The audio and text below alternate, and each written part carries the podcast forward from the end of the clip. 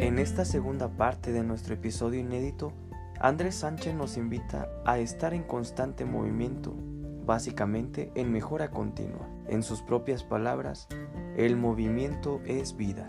Tratar de evitar el miedo o superarlo y comenzar a actuar bajo la premisa de que muchas personas somos estáticos y que para los que buscamos algo más debemos dejar de serlo para llegar a ser estables. Nos adelanta algunos detalles de su vida laboral, así como sus anécdotas en Vietnam. También nos comparte que el poder pronosticar algunas situaciones bajo un análisis exhaustivo es primordial para la vida. No podemos vivir por vivir y siempre o la mayoría de veces debemos analizar las situaciones cotidianas para elegir siempre la mejor o posible mejor opción.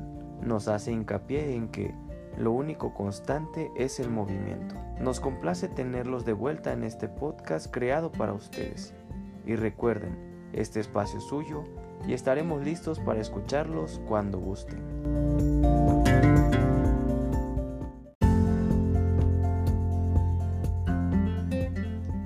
Amigos, qué show. Soy Monami.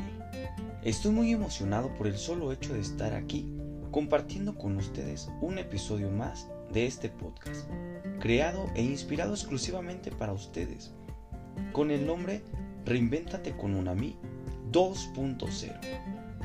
Principalmente quiero dar gracias a Dios por una oportunidad más para compartir este humilde podcast. Soy un joven ordinario buscando hacer cosas extraordinarias, con el simple afán de servir y ayudar.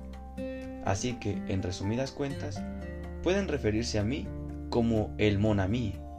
El origen de este podcast surge como un pequeño proyecto donde el tema principal es la inteligencia emocional con la idea de buscar y formar líderes verdaderamente efectivos que se distingan por su alto grado de inteligencia emocional, que incluyan la número 1, autoconciencia, que es la habilidad para entender nuestras emociones.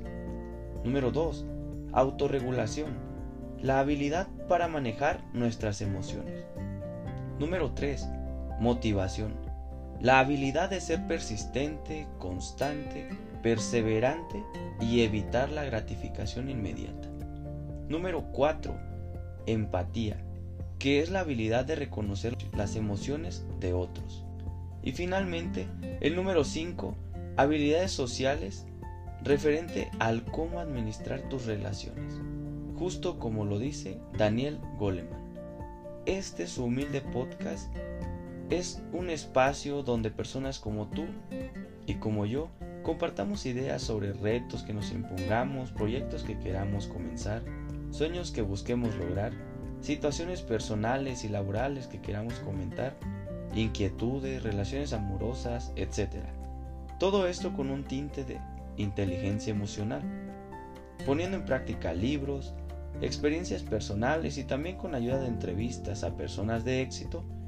Y con estas entrevistas esperamos que ustedes se motiven y se cuestionen ¿Cómo es que ella o él lograron tal cosa si nos encontrábamos en circunstancias parecidas?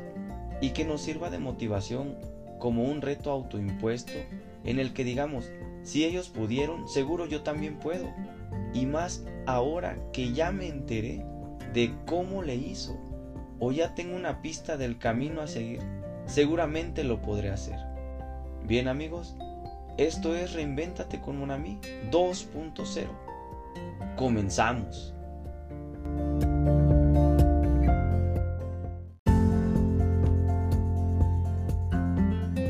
La neta, el conocerlos a ustedes como comunidad, güey, individualmente ahora como persona, abre mucha mucho mi panorama porque la verdad estaba muy reducido y si me invitan, güey, y digo inconscientemente me invitan allá salirme, güey, de, de donde he estado, pues manejando.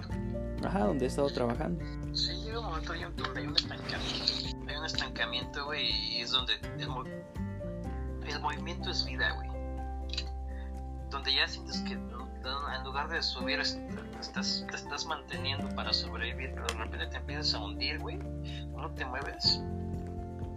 Este, de, yo he tenido varias situaciones así en mi vida, güey. Y la última fue este, estaba en Vietnam. Movimiento es vida, güey. Movimiento es vida, güey. Eso siempre me va a deprimir, por eso nunca estoy quieto. Sí, sí, es un hecho. Ahora que lo platicas, que de la ansiedad y así, la única persona que viene a mi mente ansiosa y que digo, no es ajeno a mí, pero sí tengo ahí como que un problemilla de empatía, güey, falta de empatía con las personas que, que sufren de eso, porque yo siempre he tenido una vida muy pacífica, muy pasiva, en el sentido de que, pues yo puedo estar inmóvil, güey, sin pedos, o sea, y, y no comprendo, eh, por ejemplo, la gente que, que no, güey. Entonces digo, no mames. Te digo, esa es la falta de empatía que me falta y, y la conozco con una chica con la que me enseñó, me enseñó mucho. Y era tan activa, tan movida, güey, que en los negocios es una pistola, ¿eh? Como decía ella, es que yo no puedo estar quieta, o sea, tengo que estar vendiendo, vendiendo, vendiendo, generando.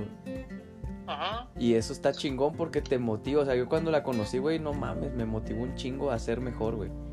De hecho, por ella cambié de chamba, güey. O sea, ella me decía, es que donde estás ya no. Y donde estás ya no. ¿Y qué esperas para salirte? Y no mames, güey, o sea, me sacó del pinche fango, güey, de ese pinche bucle, círculo vicioso, como le quieras llamar. Ajá. Sí, porque hay ambientes laborales que son tóxicos. Este, a mí lo que más me frustra en la vida es verme estancado. Que no progresé, que no hice nada, que no aprendí algo nuevo. Este, donde me tengo que ir, si me tengo que ir del país, tengo que cruzar el, con, tengo, con- tengo que cruzar el, océano para seguir progresando, lo hago. Y ya lo hice dos veces. Entonces, eh, hasta donde te lleve, güey. La verdad es que eh, me definió mucho el ver cómo lo que se tuviera que hacer. Cuando vi que, te digo, que se tambaleaba mi, mi familia en 2009 por, por ese pedo de la recesión, que también es un tema de estudio y tiene sus, tiene sus porqués, pues dije, no mames, o sea, es movimiento, es vida. Entonces, de ahí empecé a no tener como fronteras para, en cuanto a moverme, ¿no? Empezar a explorar literal es cruzar países para ver qué es lo que podía hacer. Pero fue por, por una tambaleada que pues vi. Sí, sí, la verdad es que creo que una de esas preguntas sí las hago.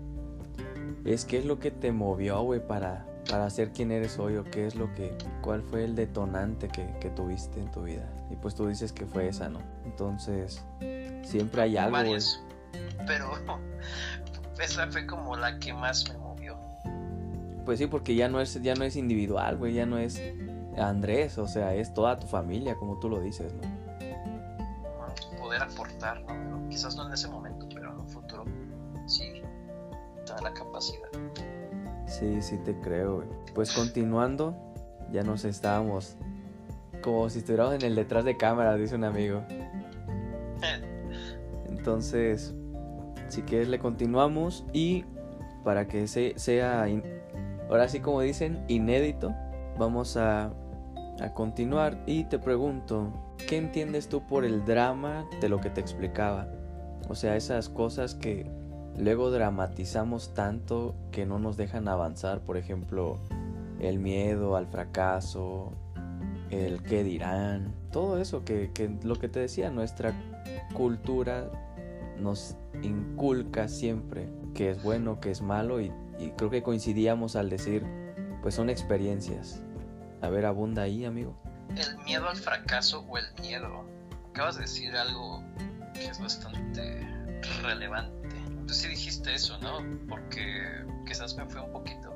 No, dale, dale, dale. El miedo al fracaso, pues yo creo que todos hemos tenido el miedo al fracaso, ¿no? Este, pero es como, no sé, es como aventarse de, del avión, de un avión en paracaídas.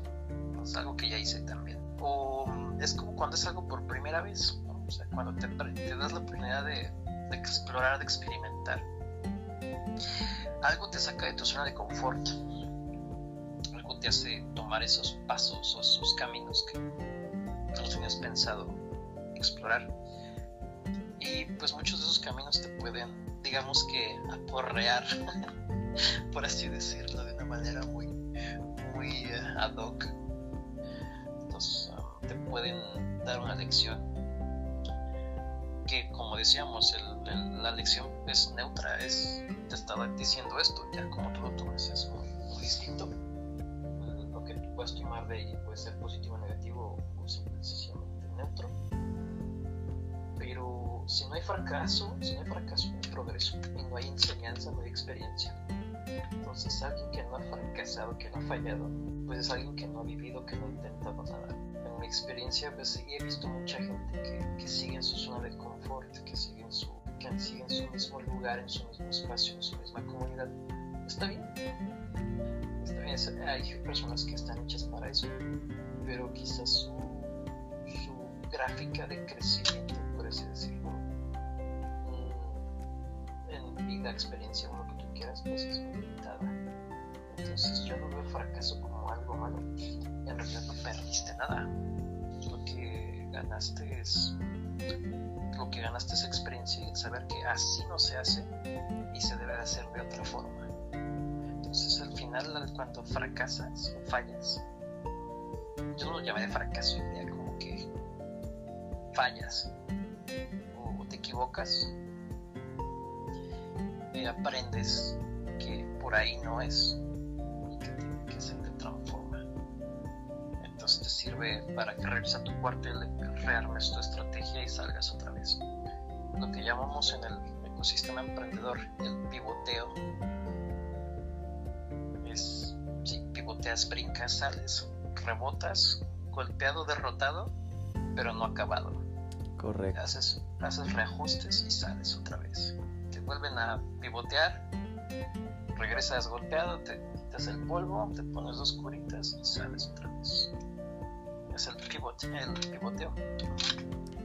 Sí, fíjate que igual y, no has escuchado, no has tenido el tiempo de escuchar el, los podcasts anteriores, pero igual platicaba de, esa parte en mi vida que hasta que no fui consciente, y digo, no fue todo el mérito mío, sino esta chica de la que siempre hablo fue la que me movió, güey, me movió el mundo entero.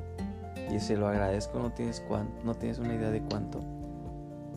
Porque ella no paraba, güey. Ella estaba en 10, 15 grupos en WhatsApp.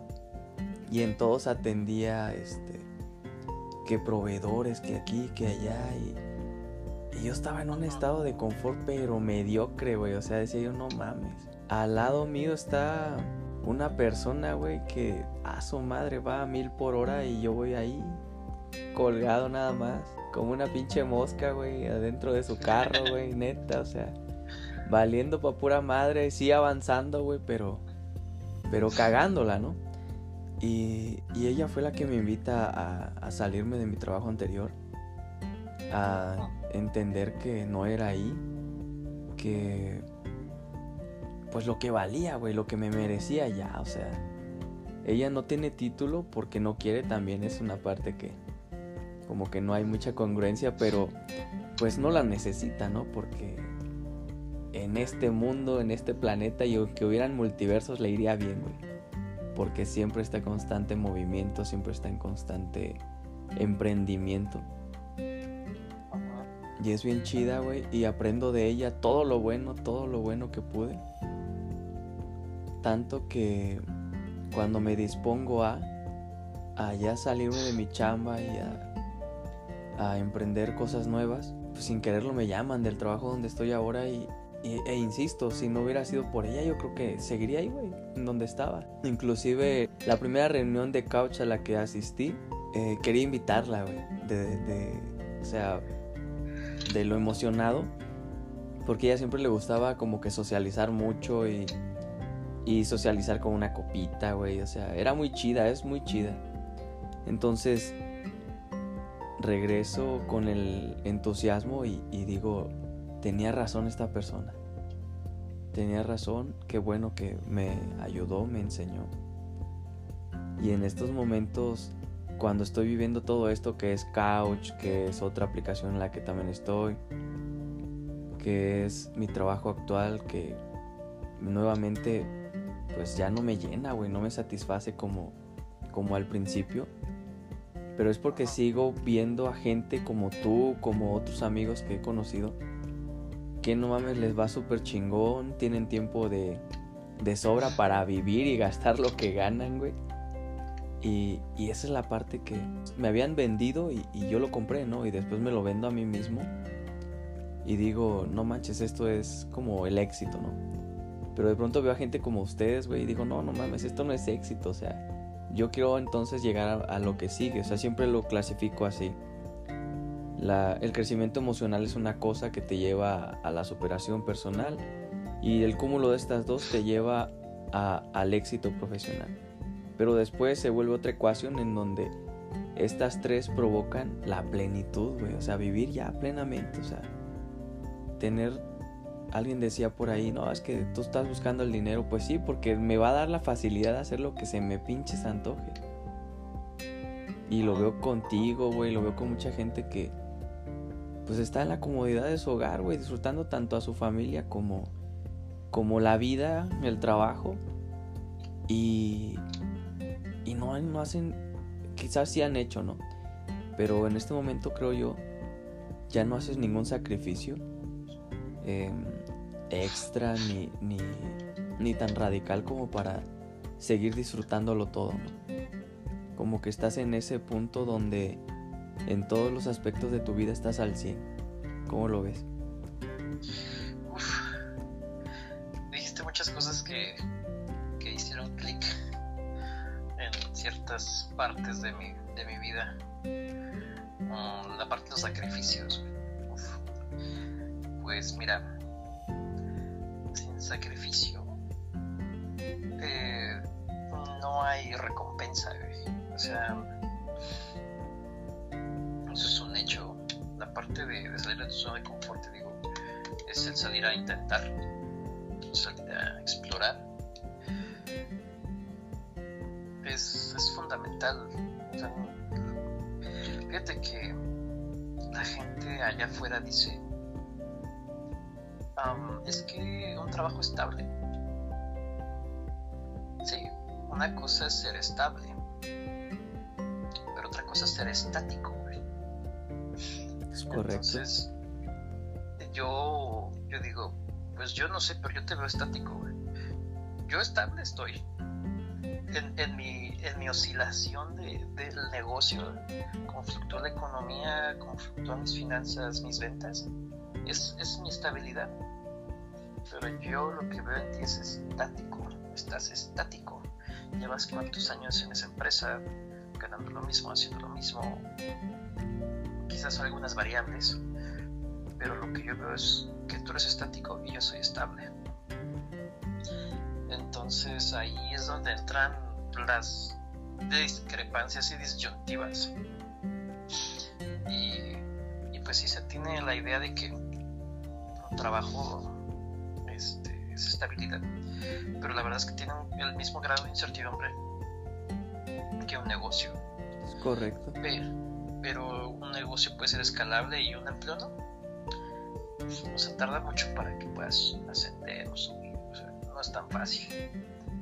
Entonces todo tiene su grado de complejidad y su, y su, y su naturaleza de ser. La parte del ser estático y estable es, es una parte como cuando yo me, cuando, es como yo respondo cuando me dicen, no, es que la parte de la estabilidad, la estabilidad es buena, pero el ser estático no, porque es lo que te comentaba hace rato.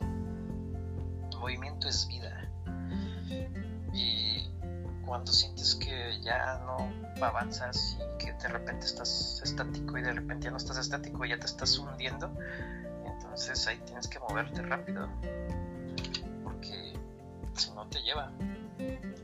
Y por eso el movimiento es te sales de donde ya no hay. Sí amigo. No pues te digo que lo que estábamos hablando en el detrás de cámaras no es generacional este pedo. Y, y precisamente surge el podcast a razón de que ya estoy cerca de mis 30, güey. Pinche crisis culera.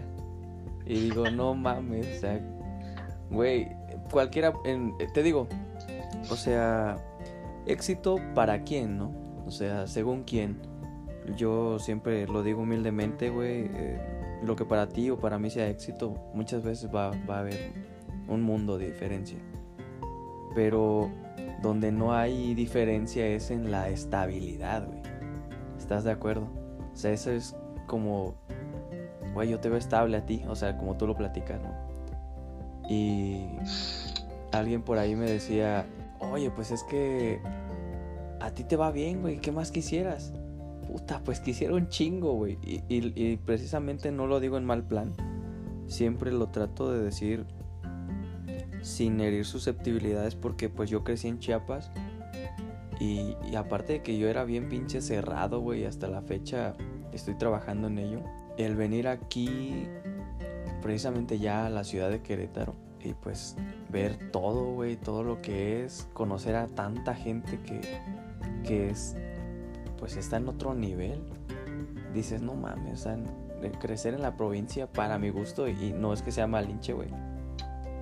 Pues digo, no, pues no estuvo chido, güey. No estuvo tan chido. Y y evidentemente por eso ustedes conocen lana más pronto, güey. Imagínate, a los 16 ya estabas trabajando. Conozco a un amigo, güey, tiene 24 ahorita. Ya casi, no sé, 5 años pagando su casa, güey. Ya tiene carro. Tiene una familia hermosa, güey. Y en la provincia, pues, tal vez pasa, ¿no? Pero no hay mucho campo laboral, entonces, quien empieza a chambear, pues agarra un oficio, güey quien empieza a chambear, tal vez ahorita que ya llegó una ensambladora, este, pues pueda decir misa, güey, allá, pero viene aquí, güey, y es tal vez tres trabajos por cada individuo, ¿no?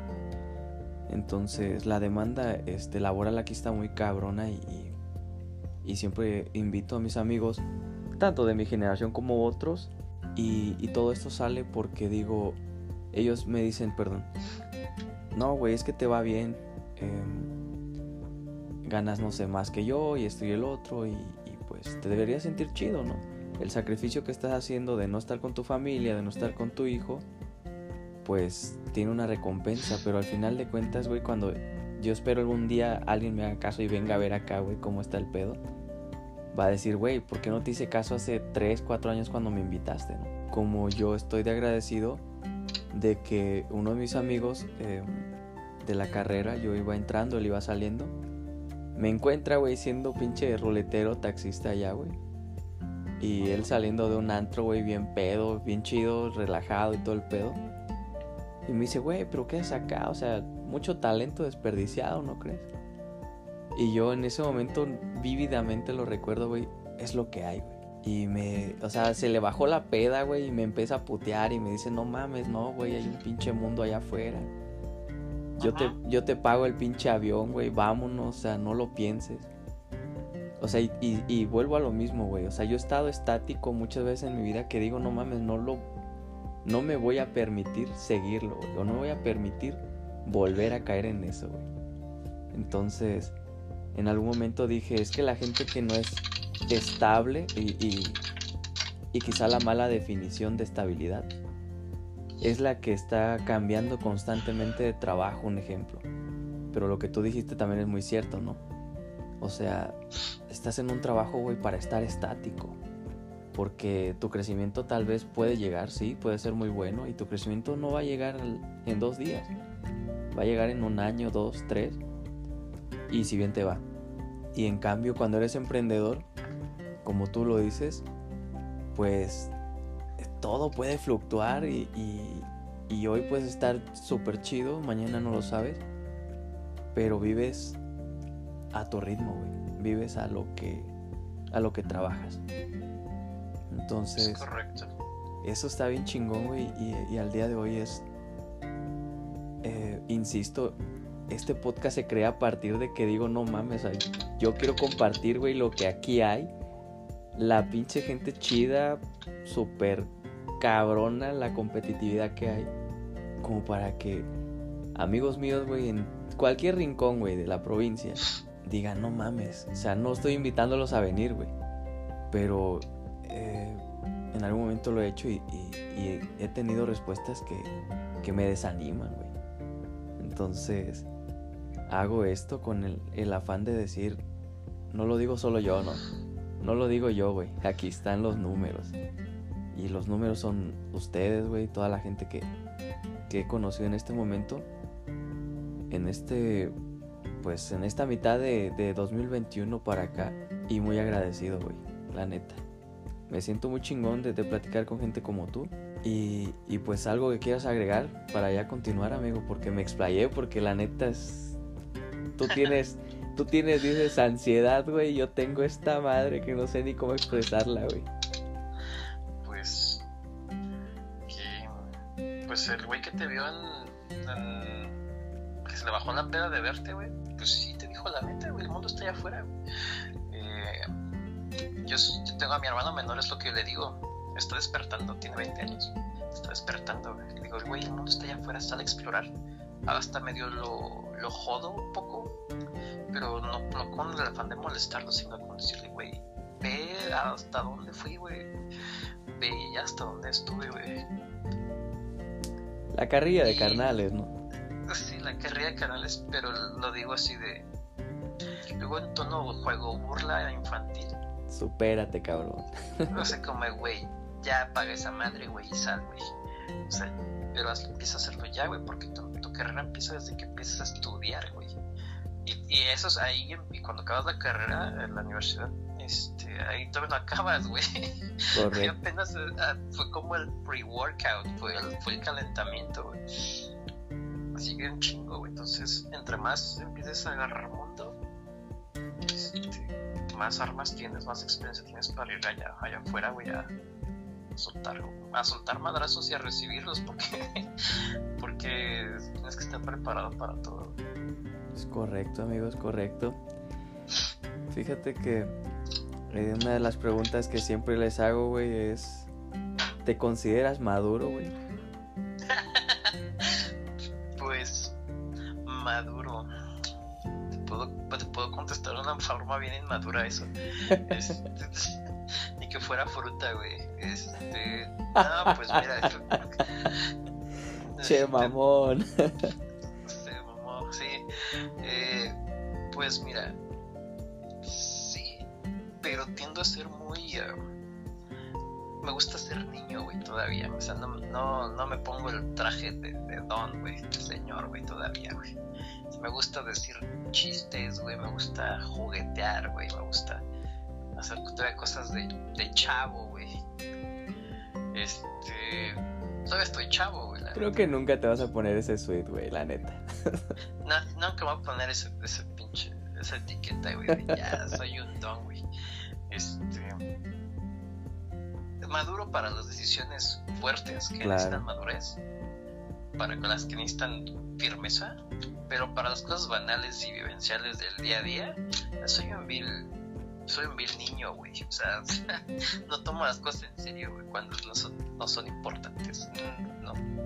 Depende, le doy su importancia a las cosas conforme su, conforme su seriedad. Y ya. Sí, claro. Entonces, te puedo decir que maduro para lo que es necesario y bien maduro para lo que. Sí, depende de las circunstancias, de la situación. Claro pues qué chido, güey. Yo me acuerdo mucho cada vez que hablo de esta. No lo digo así como tú, ¿eh? Ni que fuera fruta. Pero sí me acuerdo mucho, güey. Como crecí en la iglesia, había un cántico, güey, que decía: Tienes que ser un niño para ir al cielo. ¿Para ir al qué? Para ir al cielo, güey. Entonces yo siempre digo, a huevo, yo quiero ir al cielo y tengo que ser un niño, güey. Así que siempre trato como de. Eh, igual para lo, las situaciones que lo ameritan, pues la madurez que se necesite y, y para las que no, pues disfrutar la vida, güey, porque pues es bien chido, ¿no? En el caso de ahora, güey, que ya eres un profesionista y que eres una pinche piola, güey, ¿qué, ¿qué libros le recomendarías a la banda, güey? ¿O qué has leído?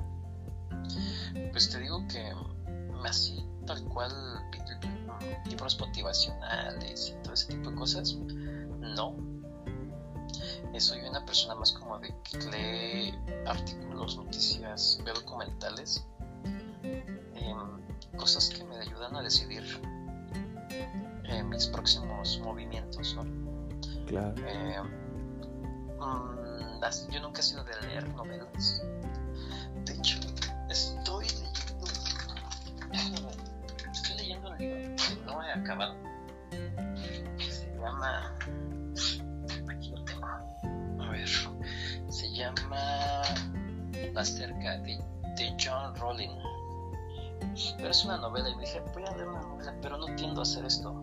Eh, porque dije, ah, tengo que dejar de leer tanta estadística y tanta geopolítica y tanta economía y esas cosas. Porque te saturas de lo mismo. Claro. Entonces, puedo decir que estoy leyendo ese libro y es como una novela muy cortita. Y pues es como, está como dramatizada en Francia en 1815. Entonces, pero no te, no te voy a decir más. Lo que leo mucho son de política, geopolítica, economía, estadísticas, eh, política nacional, o lo que escucho o leo es sobre eso y son artículos que me ayudan a decidir este, o saber dónde estoy parado en cuando a cuánto hacer algunas compras o con cómo manejar los movimientos de la empresa. O sea, es una pequeña empresa, pero los, movimientos pequeños hacen gran diferencia en, esos momentos. Entonces, eso es lo que de lo que me nutro. Qué chido, güey. De hecho, precisamente tengo un primo, güey, que toda la vida consume lo mismo que tú dices. Y se me hace de las personas más cultas que conozco, güey. O sea, no solo tiene un conocimiento muy vasto, tiene también dos carreras y creo que hasta una maestría. Pero siempre, siempre que lo saludo, güey, siempre que, que, tengo el gusto de convivir con él, él vive en la Ciudad de México, siempre me platica algo nuevo, güey, que está en, a mi alcance, güey, que dice, no mames, ¿por qué no lo leíste o algo así, no? Y yo digo, verga, es que estoy bien pinche cerrado en mis ideas, güey, que, que me pierdo del mundo y, y creo que hago mal y, y, lo sé y estoy tratando de cambiar en eso también. Porque digo, luego en la chamba se necesita, güey. Hasta el clima, güey. Aquí en este trabajo donde estoy ahora hasta te mandan el reporte del clima para saber si vas a producir más algo, güey. Y yo así de verga, güey. Estoy tan ajeno a este pedo que digo, no mames. Ni siquiera sé a cuánto amanecimos hoy o cómo va a estar el tráfico. O sea, no. De pronto alguien me decía, güey, pues si hubieras abierto eh, tal canal de radio, te hubieras sabido que hubieras esquivado el tráfico de ese lado, ¿no? Yo, puta madre, pues yo solamente conozco una ruta y es la misma que agarro toda mi vida y así voy a hacer porque pues no me gusta. Me gusta provocarme un espacio en el que la misma rutina no la sienta y me permita hacer cosas que puedo hacer sin pensar, por ejemplo. No sé si se entienda, pero sí trato, trato ahí un poquillo como de cambiar eso, güey, porque pues luego no sé qué pasa a mi alrededor y, pues es cagado, güey. Es cagado que haya gente como tú que está en todo, güey, está al 100 en todo. Y hasta como dices, ¿no? Hasta las decisiones más pequeñas pues tienen un estudio muy grande para llevarlas a cabo, ¿no? Es correcto, sí. La verdad es que eso es lo que, lo que me ocupa. O a veces eh, no todo el tiempo tienes que análisis o tomando decisiones. Tienes que quemar tiempo.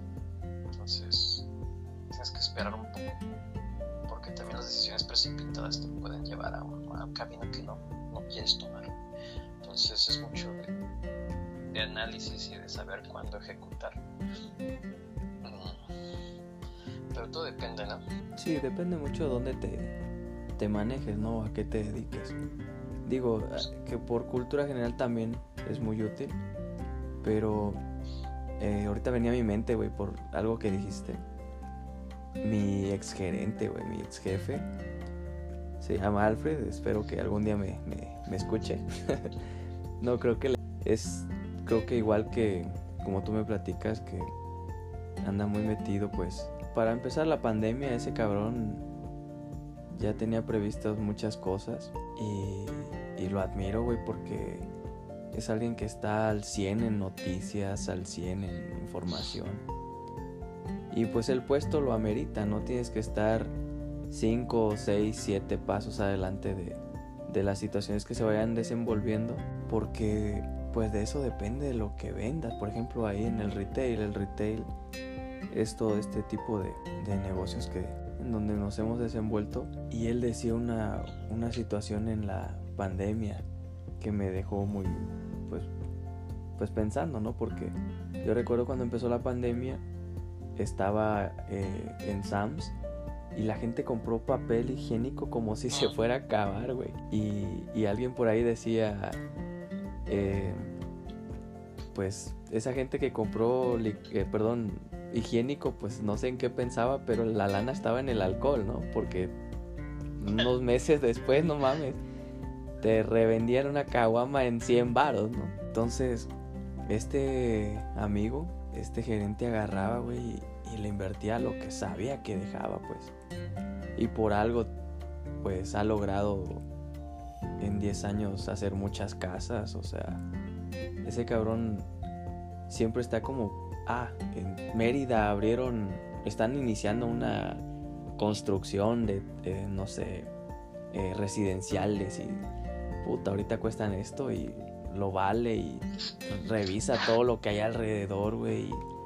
Y, dice, no mames, aquí va a estar la lana en unos años. Entonces, eh, me acuerdo cuando dijo, no, pues ya no es negocio tener este mis departamentos en Cuernavaca y sin pedos los vendo y compró creo que en Tex, güey, en la parte en la parte de la entrada de Tex que dice él, aquí en unos añitos, güey, pues esta madre va a valer del triple, güey.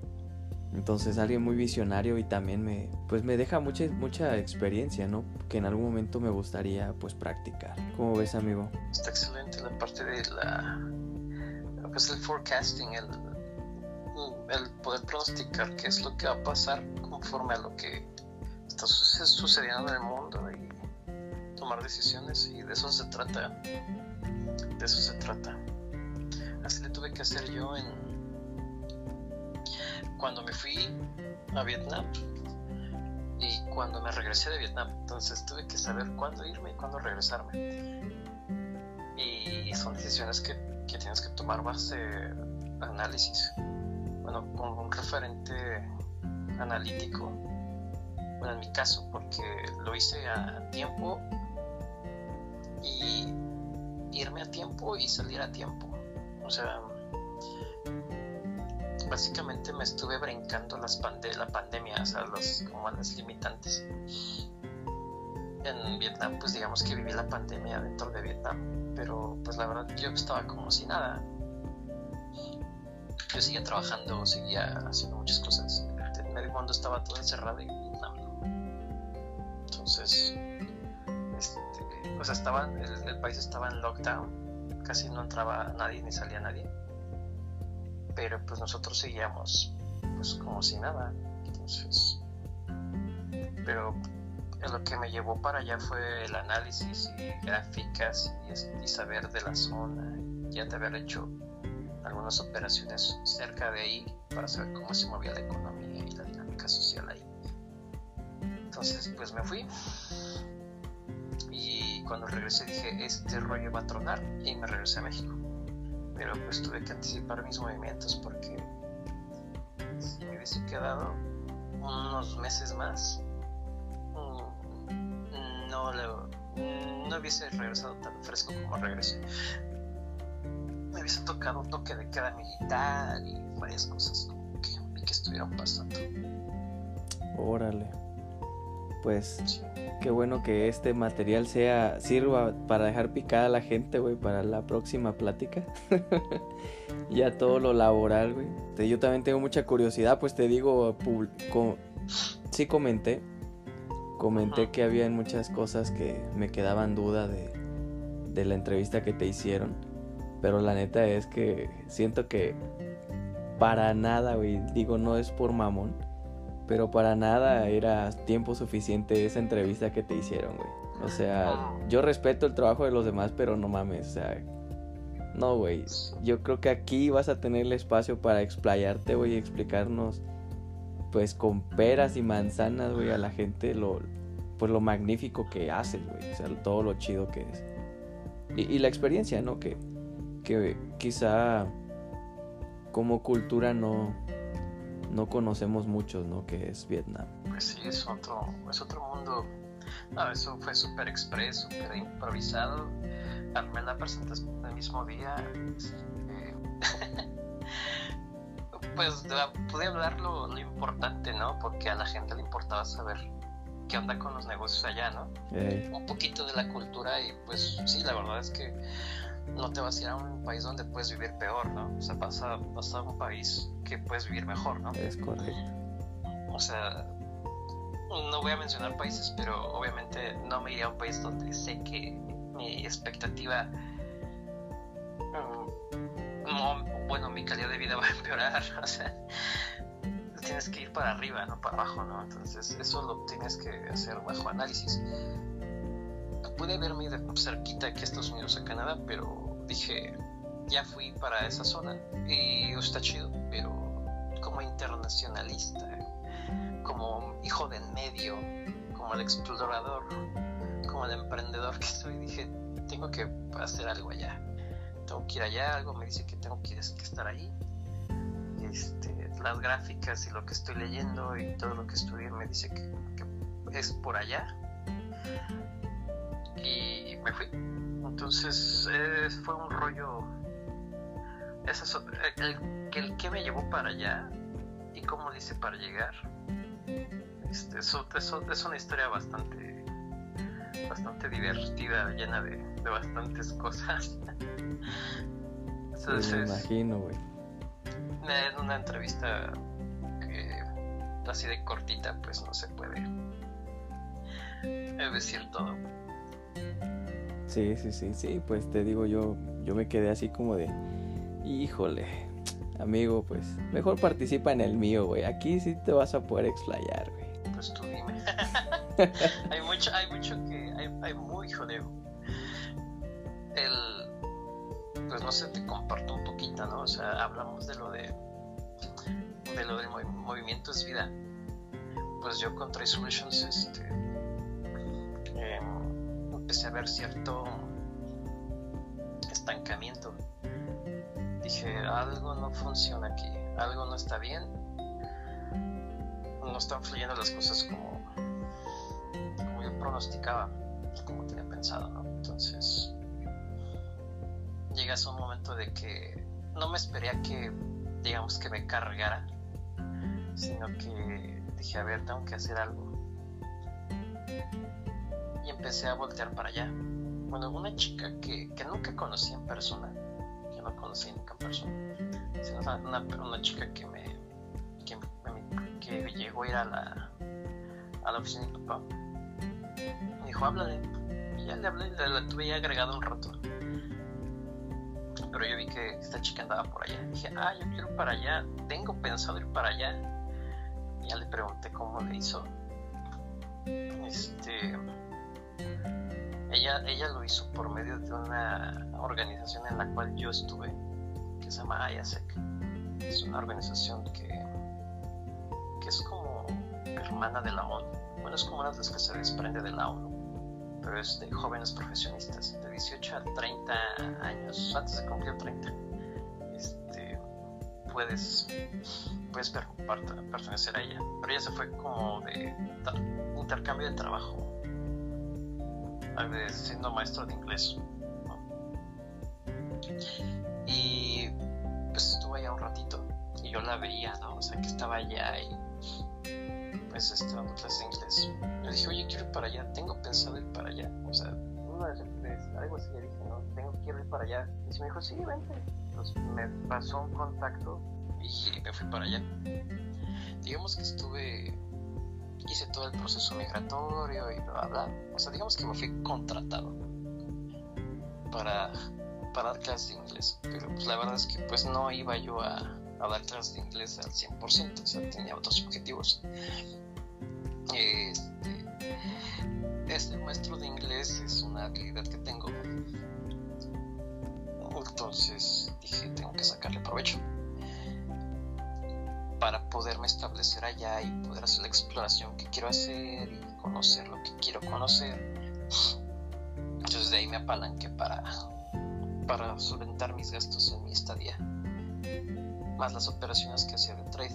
Entonces se gana muy bien de maestro de inglés allá.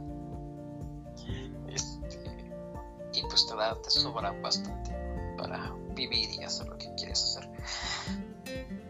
Son sueldos que no vas a ver aquí nunca como maestro de inglés en Latinoamérica.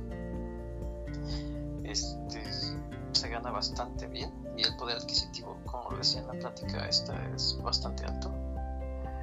Eh, puedes comprar muchas cosas con muy poco dinero, si quieres, ¿eh? porque pues, también puedes gastarte mucho dinero en, en lo mismo pero pues depende, ¿no? De tus hábitos financieros, ¿no? Claro. Este. Y pues nada, me empecé a mover rápido, ¿no? Terminé dando consultoría en una empresa vietnamita de equipo médico. Y pues les daba consultoría de negocios, ventas y estrategia comercial a una empresa 100% vietnamita de. de este. de, de, comercialización de equipo médico, ¿no? Y ahí me acordaba mucho de mi, de mi ex médico. la chica del Oxxo. la chica del Oxxo, güey. Una buena chica. Este. Y pues nada, ¿no? Aprendí cosas nuevas, este, aprendí algo de vietnamita. O sea, es un idioma muy complicado, muy difícil. Pero pues escuchándolo, este, leyendo, sí leyéndolo, no pronunciándolo tanto porque es complicado. Puedes decir una mala palabra muy fácil sin querer. este, si lo pronuncias medio mal ya suena a otra cosa, entonces ya no es no, está chido eso. le puedes decir a alguien casi hola y si lo dijiste como medio mal ya significa salúdame a tu mamá o algo así, ¿no? o así, sí, está cañón. Entonces tenía mucho cuidado, mucha mesura con, cuando hablaba. Y hablaba cosas pues cotidianas, no muy complejas para pues no regarla, ¿no? Me hacía valer del inglés. Y este, y un poco de, de francés que hablaba la gente mayor. Que, híjole, empiezo a ver, pues todo eso pasa, mm, digamos que de agosto a de agosto a diciembre del 2019, enero de 2020, todo normal. Este, no pretendía durar mucho dando clases de, inglés. Y te digo, en, 2020, en enero, llega la pandemia, llega todo el problema global que, que, que, vivimos en todo el mundo, pero ya se vivió de una manera muy peculiar, porque se cerró el país, pero seguía, seguías trabajando, o sea, seguías operando. Yo seguía con lo de trade y, dando, empecé a dar consultoría en la empresa hasta de equipo médico.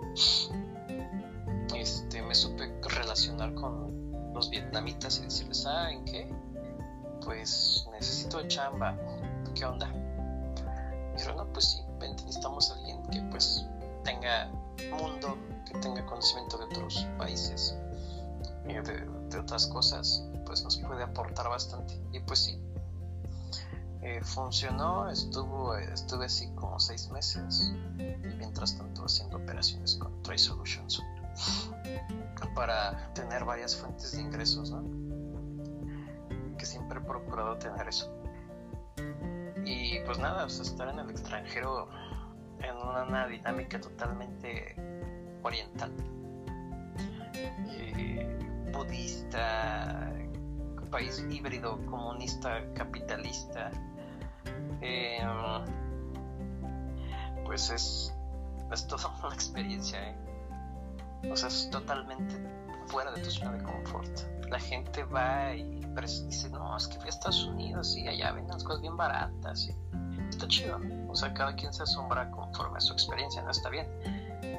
Son, por eso somos todos distintos, ¿no? Pero en verdad sí acá sí había muchas cosas bien diferentes. Eh. No me sorprendían, ya tenía un previo conocimiento de ellas, por lo que estudié, por lo que tuve que analizar y todo. Pero una cosa es estudiarla, verla en video, en artículos, en libros. Y otra cosa es estar ahí. Vivirlo. Vivirlo, ¿no? Este, pues sí, obviamente el, shock cultural, ¿no? Jamás había estado, jamás me había dado shock cultural en ningún país de los que he ido. Jamás. Fueron dos minutos en un taxi rumbo a un hotel donde dije, ¿qué hice? Me vi rodeado de motocicletas, de motonetas o scooters en un taxi, en un tráfico, viendo letreros de un idioma que no entendía, con una escritura extraña entre latín con acentos raros, o sea, escritura pues romance con, con acentos raros, o sea, usan el, alfa, el alfabeto y el abecedario este romance, sí, o con latino, por así decirlo. No soy experto en ese tema, pero es la, escritura que nosotros usamos, pero con distintos acentos, diferentes formas, corcheas, cedils, acentos de mil direcciones. está muy complejo y pues sí me sacó de onda. fue mi primer shock cultural en mi vida, a mis 19 años. Digo, mis 29, casi 29 años. No, ya, ya tenía 29 años. Híjole, mucho que estuve dos años allá, ¿no? Entonces, lo que te puedo decir es que crecí demasiado. crecí demasiado, me di de topes allá también. No fue. Ya traía varios países en experiencia, pero verdad allá sí me di de topes, pero crecí mucho. O sea, salí de mi zona de confort muy bruscamente. O sea, muy, fue muy fuerte eso. Me, creo que me solidificó muy cañón como persona. Llegué a México con, una determinación muy, muy fuerte, no sé.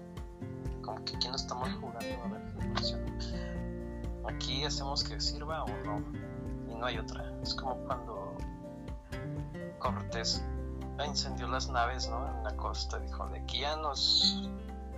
o muchos conquistadores, ¿no? A lo largo de la historia era una señal de... de aquí, aquí nos quedamos y no nos vamos hasta que ganamos. Pues así, algo así fue. Sí, es correcto. Quemar los barcos, dicen. Sí, literal le puse todo, hasta mantenerme allá. Sí, estuvo chido entonces. Pues te digo, eso es un, un adelanto.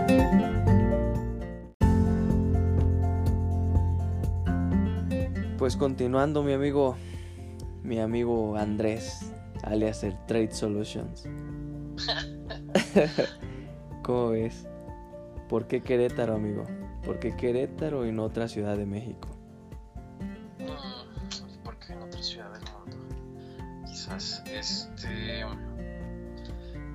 Pues digo, llegué aquí a los 7 años, en el 97.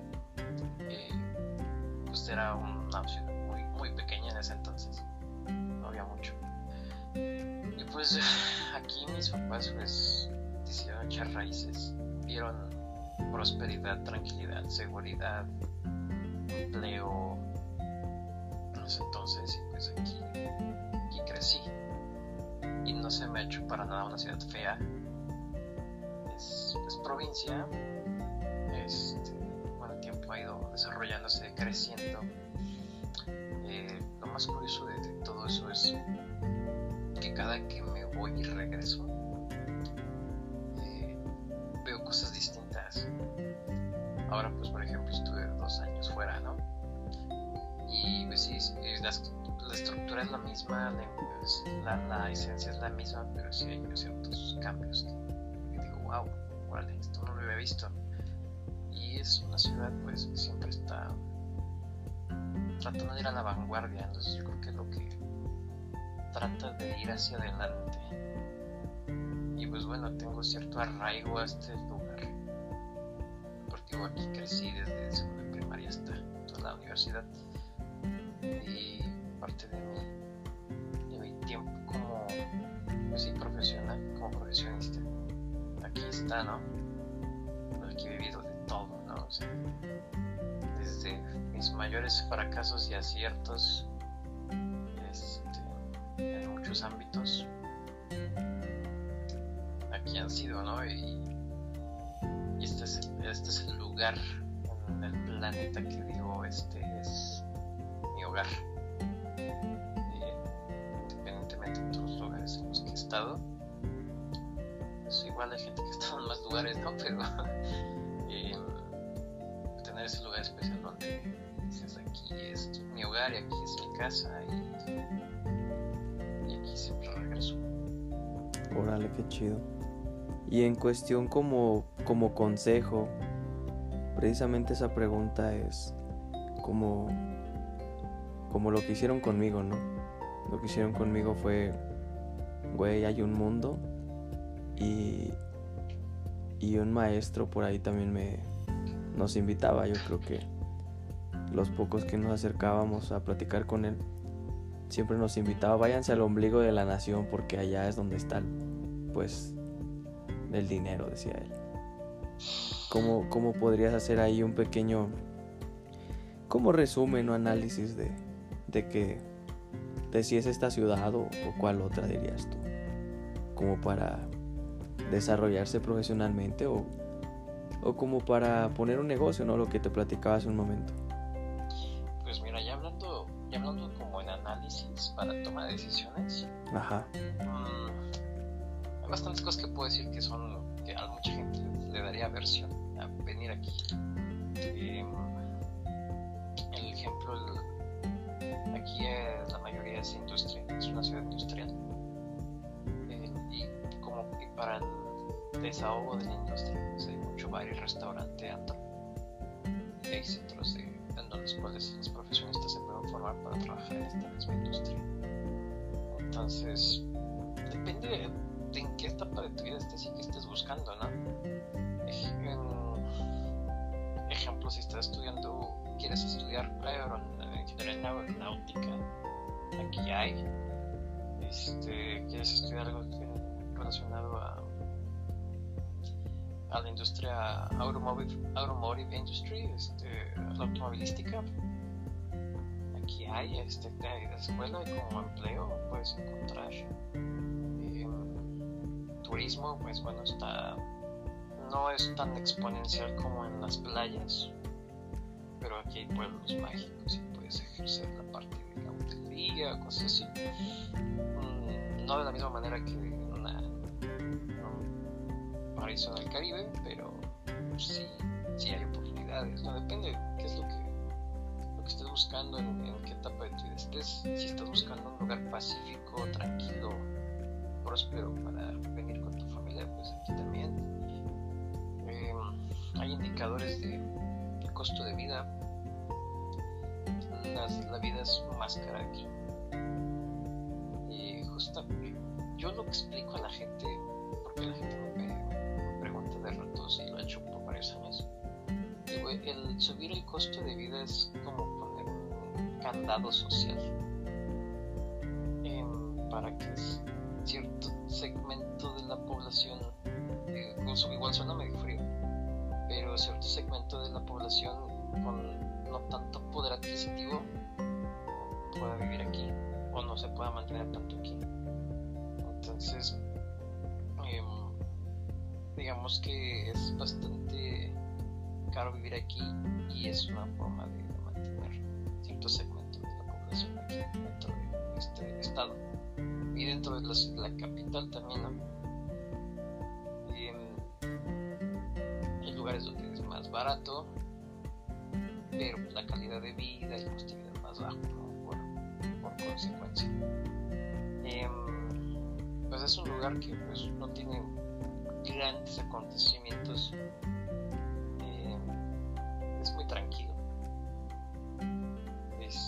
de hecho sarcásticamente decía cuando estaba más joven, ¿no? Con mis amigos, ¿no? Ojalá pase algo que, que digamos, wow, ya pasó algo aquí en Querétaro, porque es muy aburrido, ¿no?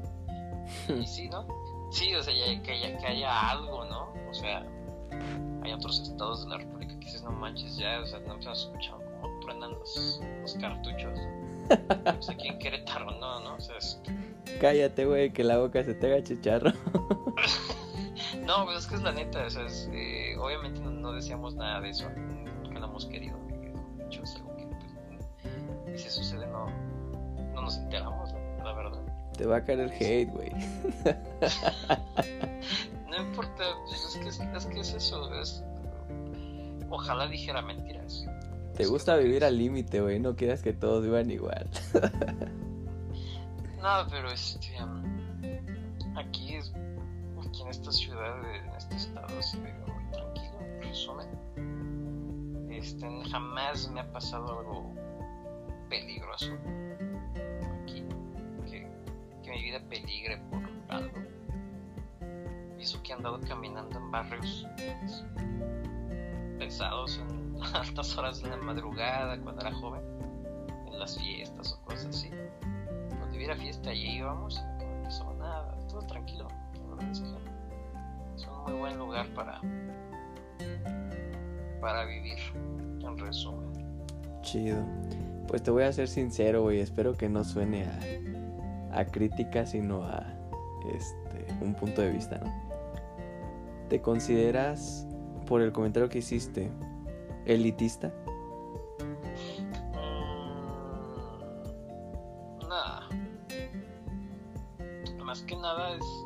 Es la realidad, ¿no? Pues es que es lo que es, o sea, por ejemplo, yo, yo soy una persona que se puede echar unas banqueteras, o sea, y, y platicar con quien sea, este, pero lo que el, el- la, la sociedad queretana es un poco hermética, ya han aceptado más los cambios porque es, inevitable contener la, la migración interna, ¿no? Sí, claro. Por, o sea, es- yo pues, digo, yo soy mexiquense, o sea, pero pues en, re- en realidad soy que- queretano adoptado, ¿no? Y mucha gente se queja de eso. Estamos tocando ahí fibras sensibles, ¿no? Para la Sí, gente de- claro. de, Querétaro. y yo, yo, yo soy un adoptado queretano mexiquense, o sea, aquí crecí desde mis 7 años, ¿no? Tengo 31. He vivido en otros países, otras ciudades, de Querétaro y del mundo. Digo, de, de, de México y del mundo. De Iztapalapa para el mundo. Ándale, ¿no? Este, pero pues gracias a la inversión, bueno, no gracias, porque ahí tengo otro tema, ¿no? La inversión extranjera. Pero este, la inversión extranjera, la rama económica, el crecimiento demográfico, que todo eso genera, pues hace que pues ya la población piense de otra manera distinta, empiecen a, ah, ¿por qué viene tanta gente? Es como que, güey, es que cuando viene gente es porque hay desarrollo, güey. Porque hay oportunidades, porque hay crecimiento. O sea, no vendrían nada más porque, porque se les ocurrió, güey. O sea, es porque está cayendo aquí la inversión Claro. y, y se están dando las oportunidades aquí. Entonces quiere decir que es un lugar próspero, o sea, quiere decir que es un lugar bueno. Y no hay nada de malo en que la gente. Pues obviamente pues crece la población, crece el movimiento, crecen los problemas, pero también crecen las, las virtudes, ¿no? Entonces esto es exponencial, ¿no? Todo es neutro como lo quieras tomar. Claro. Amigo, viene la pregunta del millón. A ver, ¿Qué es lo más osado que has hecho, güey? Este es tu momento de brillar, ¿eh? no manches, es que he hecho muchas cosas que... Híjole, pues bueno, no sé qué tan osado sea aventarse de, paracaídas. Este, eh, se está poniendo de moda hoy en día, ¿eh? La verdad es que... Pues he buceado, este, en, Asia he buceado, en unos arrecifes, o sea, como de cosas extremas, es, eh, podría decir que pues he hecho cosas extremas. Dos, tres cosas. De las Sí. co- Ajá, dime. Híjole, en... muy osado, muy osado. Este, o, que- o sea, por ejemplo aquí, pues en México, pues digamos que la- las leyes son muy... am, me gusta. No son claras, se contraponen unas con la otra. Entonces, y he hecho muchas cosas así como de impugnar y bla bla bla, ¿no? He hecho varias cosas que sé que se pueden hacer que son legales. Este, pero en Vietnam, no me pasé de lanza, hice lo mismo, o sea, este, ahí te va. Pues imagínate, es un, país, es un país en donde, pues la embajada de México, pues no tiene gran, gran poder. Y cualquier cosa que pase, o sea, el consulado, bueno, hay que saber la diferencia, ¿no? Consulado y embajada son cosas distintas. Son juntos, van junto con pegado, pero la embajada es como más cosas políticas y el consulado te protege, ¿no? En el extranjero. Pues digamos que te ayudan a cosas migratorias, te renovan tu pasaporte, bueno, muchas cosas, ¿no? Hacen varias cosas. Una de ellas es por si algún, tienes algún problema legal, problema pues fuerte y pues te pueden apoyar, ¿no? Dentro de cierto alcance que tienen, ¿no? Porque obviamente, pues la, en un país que, que, tiene un sistema político y económico distinto, en este caso híbrido, al nuestro, pues no hay mucha compatibilidad, ¿no? Con la educación eh, legal que tenemos, ¿no? Pero por ejemplo, el conducir sin licencia en, en Vietnam, pues lo hice todo el tiempo y me llegaron a parar dos, tres veces, ¿no? Y haz de cuenta que vamos a tocarse fibras sensibles también, ¿no? Mira, Vietnam y México son países muy similares, aunque tú no lo creas. Eh, provienen de una dinámica huérfana. Quiere, quiere decir que son países que fueron conquistados y que tuvieron mucha influencia de muchas países conquistadores, pero que no dejaron una identidad muy, muy definida. Entonces tienen como de, digamos, y pozole. Entonces muchos de esos países son tercermundistas eh, o en vías de desarrollo. Pues haz de cuenta que eso, eh, eh, digamos que los vietnamitas vendrían siendo los latinos de Asia. Sí, güey. Ok. Haz de cuenta, tienen cosas muy similares a, la, a, la, a, la, a, un México, pues digamos que de hace 30, 40 años, pero con tecnología, güey. Órale. Sí, sí, sí, entonces ahí te va de lo osado, te estoy dando el contexto como para que entiendas lo osado que fui al hacerlo, o sea, eh, pero era eso que me chingaran, ¿no? O sea, literal. Sí, güey, o sea, antes en México había como esos, los policías tenían como un uniforme como color café con leche o caqui. Tamarindo. Ándale, los tamarindos, haz de cuenta, güey, así les decía. Pues haz de cuenta que Vietnam tiene sus policías de tránsito del mismo uniforme. y con sus motocicletas, con sus, este, con sus como guanteras a los lados si tuvieran mochilitas a los lados, ¿no? Ya.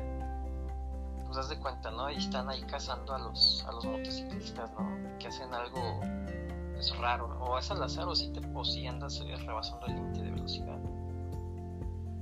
Y pues haz de cuenta, ¿no?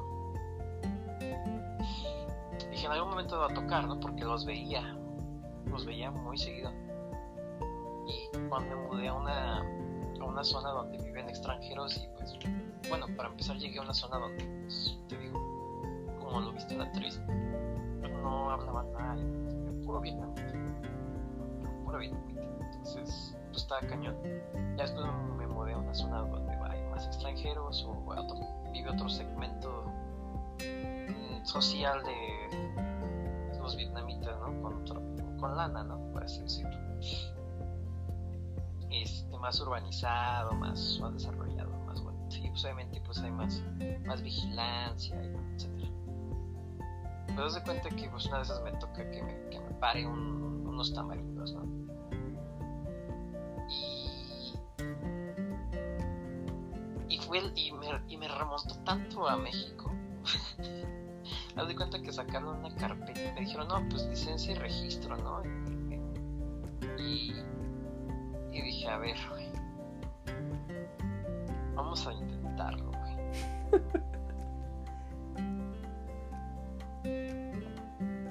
Dice que no hablaba nada de inglés.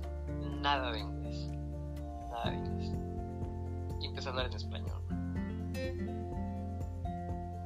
Y me empecé, no, pues obviamente ahí fue un, un juego como de, de idiomas. Porque yo al, yo al este, al, al policía pues obviamente trató de investigar si trae licencia, de dónde era, qué idioma hablaba, pero yo le decía que no tenía teléfono, o sea, le, le con señas y con, en español decía no tengo teléfono, no hablo, no hablo inglés, este, no te entiendo, ¿qué quieres? Bla, bla, bla. O sea, ve, este, lo más que pudo haber pasado ahí es que pues me quitaran la moto y pues, se la llevaran, ¿no? Este, una, un scooter, una Yamaha, o sea, ni siquiera una moto así como de carreras, una scooter. Y perdería ahí como 4 mil pesos, ¿no? O sea, la verdad es que están muy baratos. Hay tanta oferta que el precio se va para abajo. Este. Y pues de repente saca. saca una carpeta así como, como antes aquí nuestros estimadísimos polis. Una carpeta y me enseña un billete. Le digo, ah, para mí, y que lo agarro. Me, y se me dice, no, no, no. O sea, y, Pon uno ahí, dice. eh, ajá, o sea, obviamente sé qué es lo que quiere. Le dije, no mames, güey. O sea, más, más latinos no son estos cabrones porque no pueden. O sea, igualito, güey. Dije, no, yo me quedé así, cabrón. Si supieran de dónde vengo, güey. O sea, no, suena medio gacho que lo diga así. Pero dije, güey, esa es la realidad. No estoy diciendo nada que no sea, güey. Este. Pues bueno, el chiste es que ya tratando, como que averiguó por dónde ven- de dónde venía y en, en el traductor pone este eh, buscar lenguaje mexicano y yo queriéndome cagar de risa, güey. es otra idea, güey. Y pues obviamente no, pues al final mira, llegó como que su jefe le dijo, ¿sabes qué? Ya muere. Este me dijo, vete, vete. Y este y pues ya me fui, ¿no? Pero se le vio una cara de frustración al cabrón. O sea, de que no pudo. Y así me zafé como dos veces más, güey. Y una vez dije, ah, ya le voy a dar 100 baros porque ya me vieron. Y la neta sí me pasé de, límite de velocidad y, y esa vez sí me pusieron el radar. O sea, me enseñaron y que venía con en exceso de velocidad por 100 kilómetros por. Y dije, ándale, ten 100, 100 baros. Y ya me dejaron ir. Eres una mamada, solo a ti te pasa eso. Sí, güey, este, la neta. Y además iba pedo después.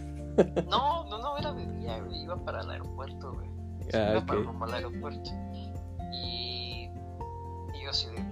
Es que, es que no te piden 100 baros. Te piden 500, un millón, depende cómo te vean. Este. Y pues sí, les hablé en español y pues no se la esperan, ¿no? O sea. Esa es una, esa es una debajo de la manga que usé varias veces. Cuando vengan a Vietnam ya saben qué hacer. Los franceses les hablaban en francés, güey. Los alemanes en alemán. Esa ciudad, Ho Chi Minh City, Saigon, este, tiene.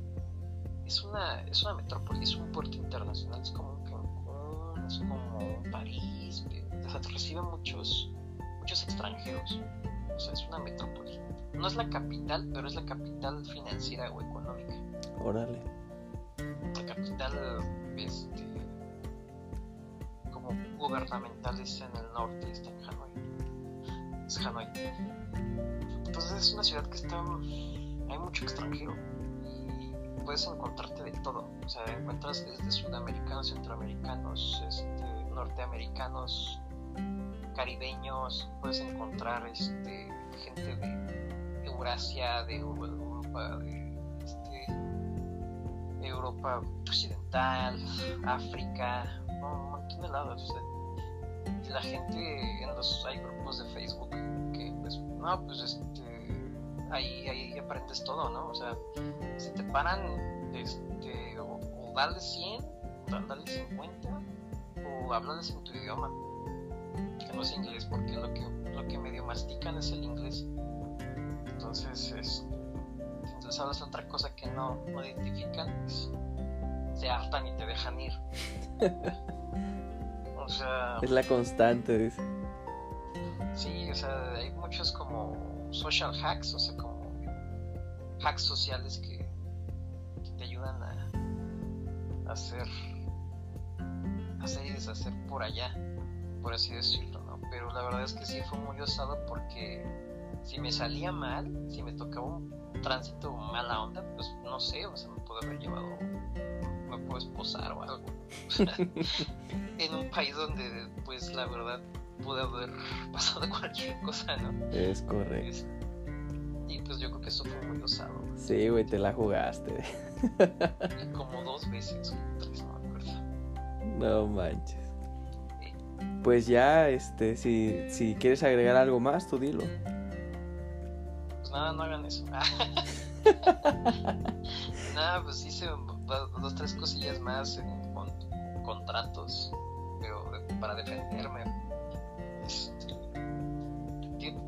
pero eso yo creo que es otra, yo creo que en otra emisión. Dale, sin broncas. Pues ya para finalizar, amigo, Pues sí. ¿sientes que, que tu historia aportó, sumó, como le quieras decir? Pues aporta algo, ya que le sume a alguien, yo, pues ya depende. Es correcto, es Aporta. correcto. este, aporta algo que, no sé, para alguien servir. Pero ahí está, es experiencia. Pues a quien le sirva, excelente, sin problema. Este es Andrés, dice, Andrés Sánchez, alias el Trade Solutions. Pues amigo, un gustazo, ya ves, yo te dije que esta madre era tardada, güey. Pues está bien. Es una vez al año, empezando el año, entonces no pasó nada. Sí, pues muchas gracias por la por la apertura. Este, yo sé que, que sí suma. Digo, en lo personal, todas las personas que estén invitadas aquí, pues sé que suman algo. ¿Algún saludo, algo con lo que quieras terminar? Pues nada, este. Gracias a toda la gente que, que se toma el tiempo, porque es bastantito, este, de escuchar. Y nada, aquí estamos a la orden. Pues ya estás, ¿alguna... ¿No, no manejas tus redes o no las compartes? Claro, pues este, las personales, pues. No agrego, el asunto es que no agrego gente que no conozca o que no haya conocido. Güey, entonces no, no comentes entonces. Este, pero las redes de Trade Solutions, sí, sí las pueden seguir. Dale, a ver, compártelas. Eh, en Facebook es Trade Solutions MX. En Instagram es arroba tradesol o tradesol. En LinkedIn también está Trade Solutions MX. En Twitter también Trade MX. Y pues nada, lo- los más activos es Facebook e Instagram. Ahí compartimos pues, bueno, lo que hacemos como empresa, este, les podemos ayudar y cualquier cosita que tengan sobre comercio exterior, negocios internacionales, este, logística, aduanas, este, proveedores en extranjero o posibles clientes en extranjero, con nuestra red y con nuestros servicios. Órale, pues no se diga más. Ojalá que pues también sume para pues la audiencia, sume a lo que tú haces. Y los interesados pues ya saben dónde encontrarte, ¿no? Que es lo chido. Yo creo que finalmente, ahora sí, finalizamos. Estoy muy agradecido, amigo. Muy agradecido de que te hayas tomado un gran rato, un buen tiempo. Eres bienvenido para futuras emisiones. Gracias, pues, gracias por la invitación y estamos aquí eh, a la orden y con gusto de compartir más. Ya estás, pues nada más. Finalizamos.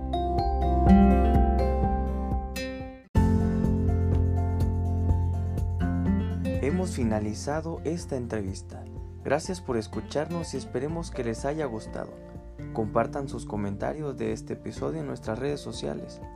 Les recuerdo que en Reinvéntate con Monami 2.0 buscaremos finalizar cada episodio con una frase. Una frase que nos ayude a meditar aún más lo que aquí se comenta y la frase de este día es la siguiente. El movimiento es vida, por minúsculo que sea, aunque sea un paso a la vez, será un paso en la dirección correcta. Recuerda, hay que dar ese salto de fe. Síganos en Facebook, Instagram, Spotify y ahora también en YouTube como Reinvéntate con Monami 2.0. Los invito a publicar y a compartir sus logros y retos con el hashtag Reinvéntate con Monami 2.0. Con base en lo anterior, yo soy Monami, muy agradecido con Dios y con ustedes por una emisión más. Nos vemos en el siguiente episodio.